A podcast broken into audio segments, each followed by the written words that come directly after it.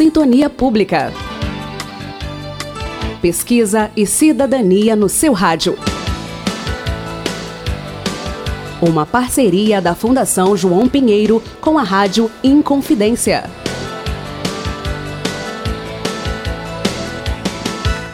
Muito bem, no quadro então Sintonia Pública desta sexta-feira, como sempre, vamos conversar com, sobre, sobre as mulheres do campo.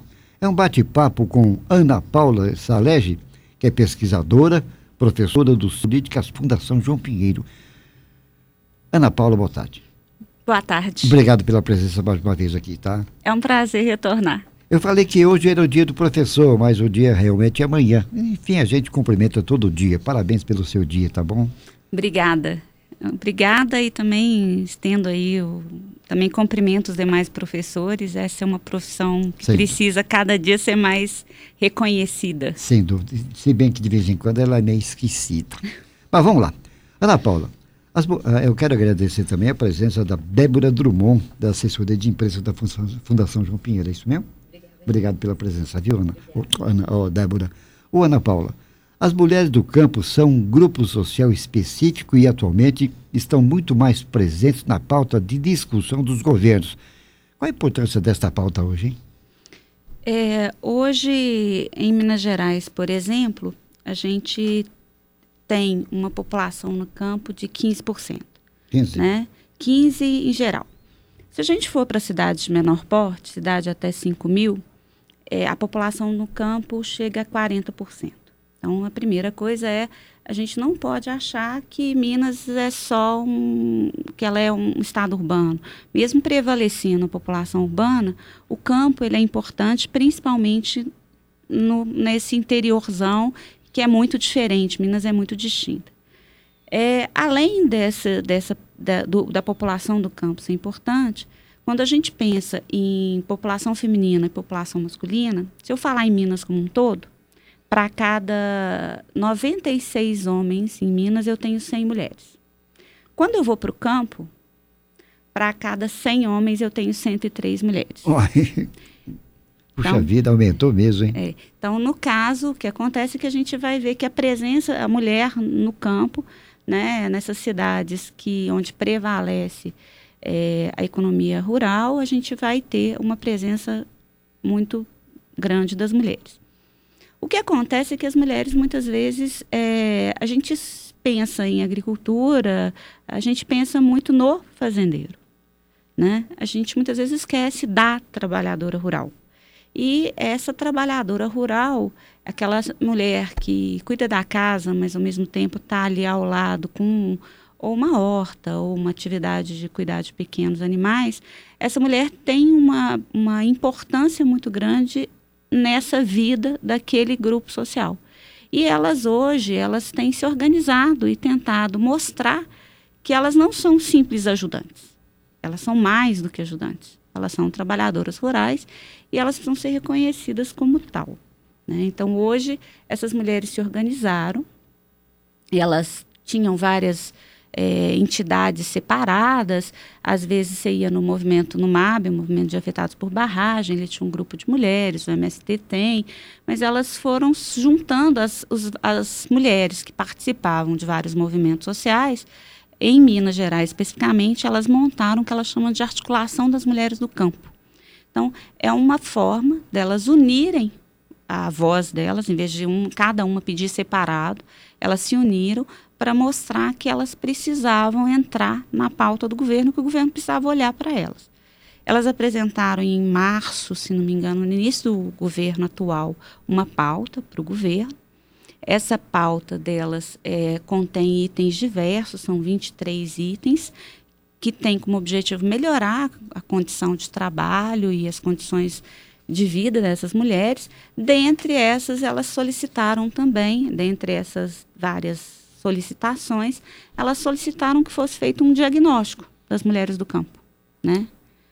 Que é um estudo, elas hoje pedem que ela, elas querem que seja feito um estudo que evidencie qual que é a situação delas em Minas. Muito bem, Ana Paula, você já falou, professora, algo a respeito, mas o, o que já sabemos sobre essas mulheres no nosso estado? É, de forma geral, infelizmente, a gente sabe muito pouco. É, formalmente a gente sabe muito pouco. Elas, voca elas quando elas se expressam, quando elas se manifestam, elas falam para a gente é, das dificuldades, por exemplo, que elas têm quando de obter um, um crédito né, junto ao Pronaf.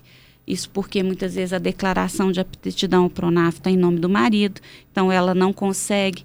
Elas deixam claro muitas vezes que é, o Pronaf, que existe especificamente para mulher, que é a linha de crédito, ele acaba restringindo o tipo de, de atividade que a mulher vai fazer, porque ele existe ali para fazer um artesanato, para fazer um doce, mas se a mulher quiser fazer um outro tipo de atividade, isso fica restrito. Então, a fala delas mostra muita coisa. O nosso desafio hoje é dar para essa, é dar consistência a essa fala, gerando números que permitam subsidiar uma discussão melhor. Então, hoje a gente está procurando tentar saber mais quantas mulheres são é, responsáveis pelos estabelecimentos agropecuários. Isso é uma discussão, uma, é um, uma, um número que a gente busca hoje. É, tentar saber qual é a condição quando as mulheres são proprietárias, por exemplo, um elemento que parece evidente, normalmente a mulher é a responsável pelo estabelecimento. É, quando ela é responsável, a relação com a terra é mais precária, então normalmente ela é uma sentada, ela não é proprietária, ela tem uma série de dificuldades, então é uma relação mais precária, né? É, normalmente essas mulheres, é, elas ainda, elas trabalham no estabelecimento, têm algumas atividades fora, fora da do atividade rural, elas casam, então, às vezes elas não têm só dupla jornada, às vezes tem tripla, né? Porque elas trabalham fora, cuidam da casa e, além disso, cuidam da horta dentro, cuidam de atividades, né? Então, as informações que a gente tem hoje, o, que a gente hoje está construindo é um banco de dados. A gente está revendo os dados de BGE, a gente está revendo os dados do programa, é, a gente está revendo os dados é, que são voltados para a autonomia econômica dessa mulher, quanto tempo ela trabalha, se trabalha é remunerado, o que, que significa aquele alface que ela trocou com a vizinha na, na economia da família. Né? Porque muitas vezes o trabalho dela não é monetarizado, você não consegue saber o, a importância do, desse trabalho em dinheiro.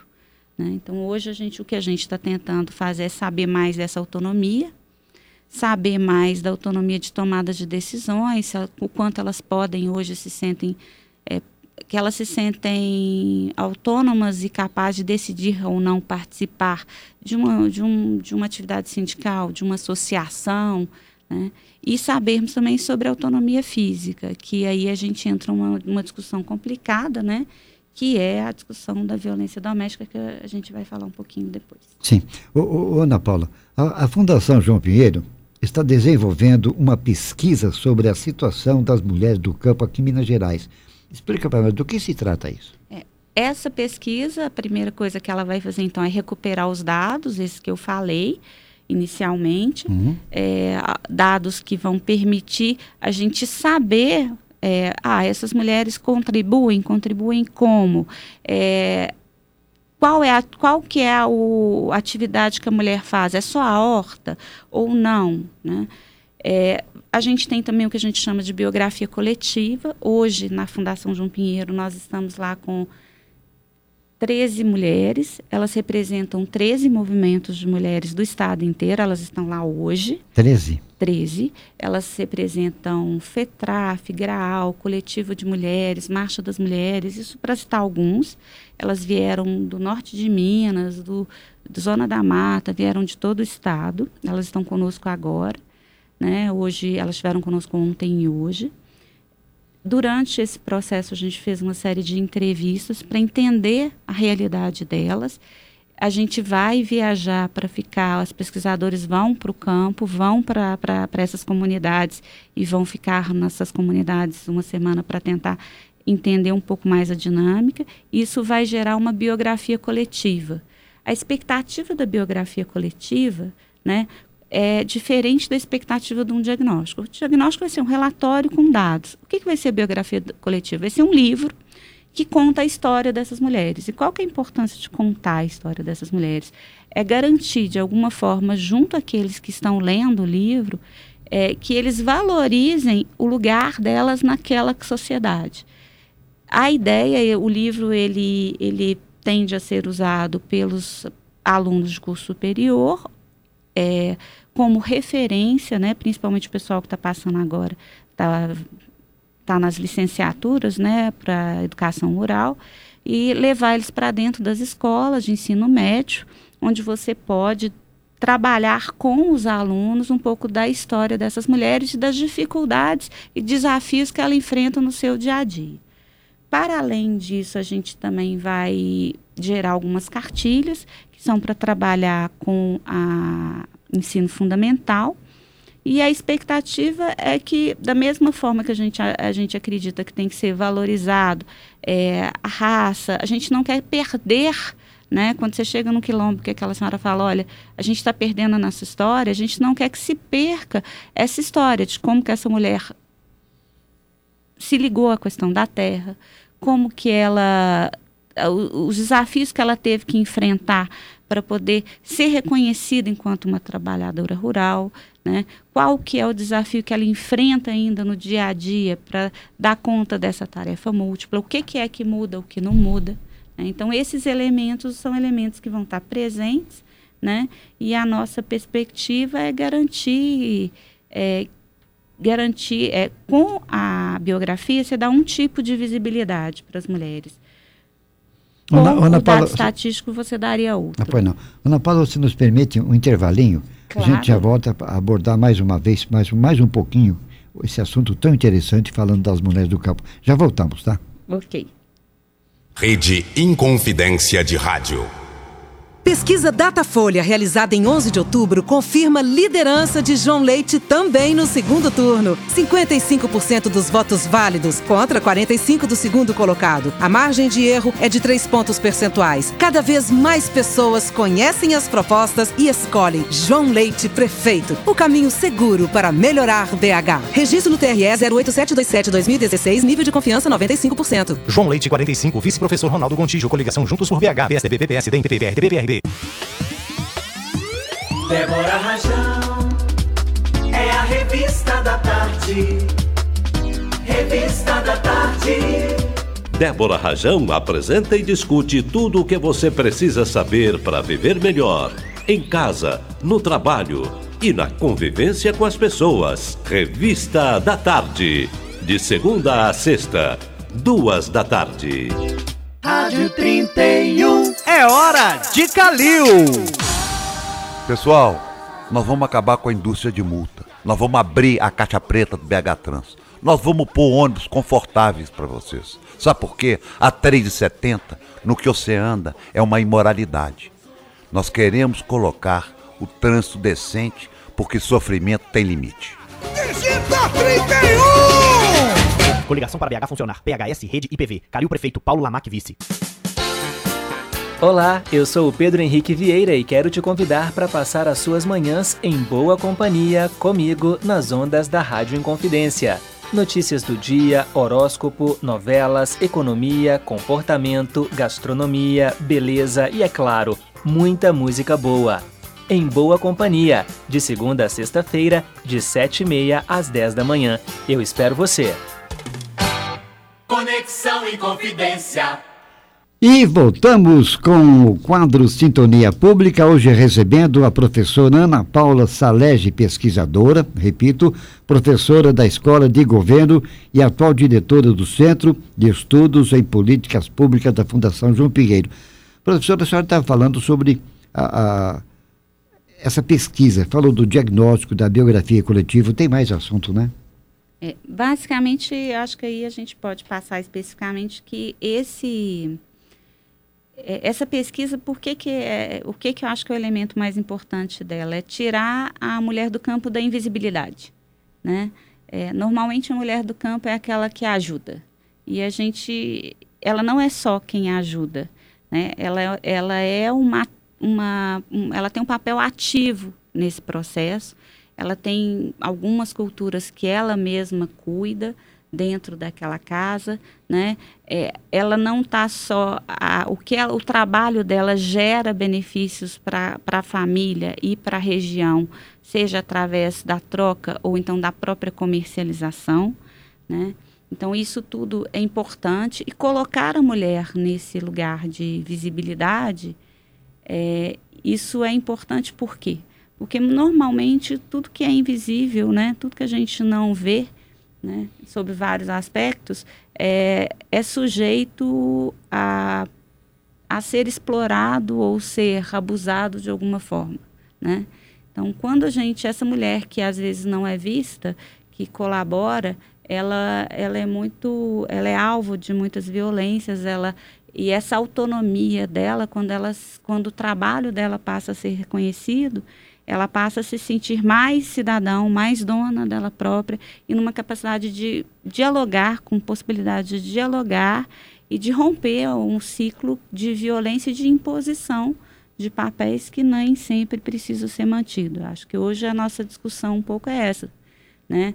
É, é um pouco esse respeito às possibilidades dessa, de, respeito às possibilidades que essa mulher tem, né? E respeito a ela como pessoa, né? E não como propriedade. Então isso é uma coisa que a gente tem que, que romper um pouco, né? Ainda tem muito esse pensamento da mulher como propriedade e essa a, busca a autonomia financeira e, e, a visibilidade são um dos primeiros passos para ela ser, reconhecida como gente, porque às vezes elas falam que elas às vezes não são reconhecidas como gente. Muito bem, a senhora falou em diagnóstico. E por que esse diagnóstico da situação das mulheres do campo é, é tão importante, hein?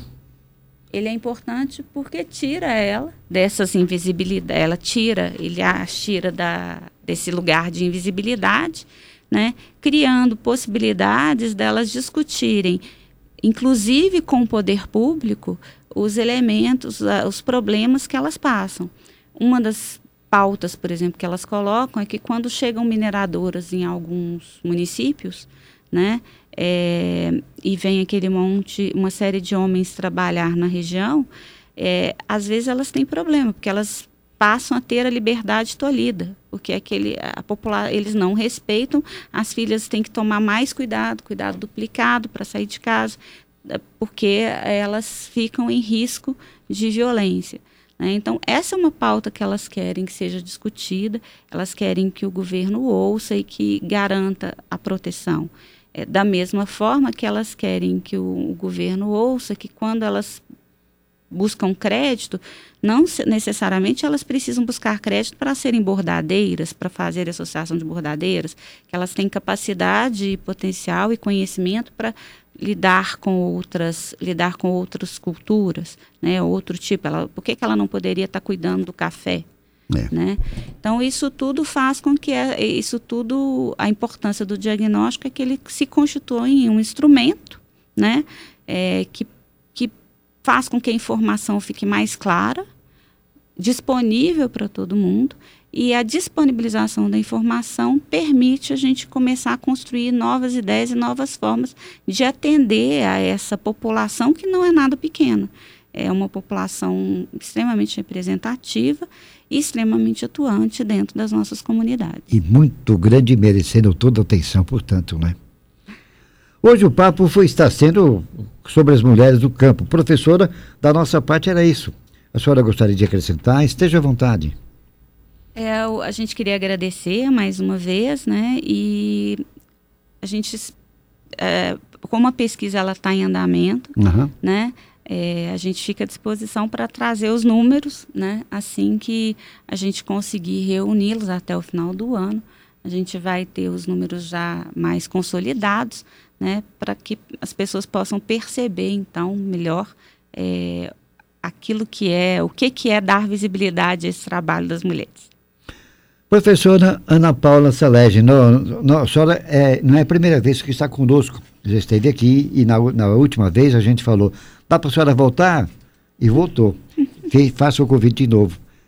Será um prazer recebê-la novamente, viu? Muito obrigada. Obrigado à senhora, obrigado também a Débora Drummond que está conosco e até então, até sexta-feira. Sintonia Pública. pesquisa e cidadania no seu rádio. Uma parceria da Fundação João Pinheiro com a Rádio Inconfidência.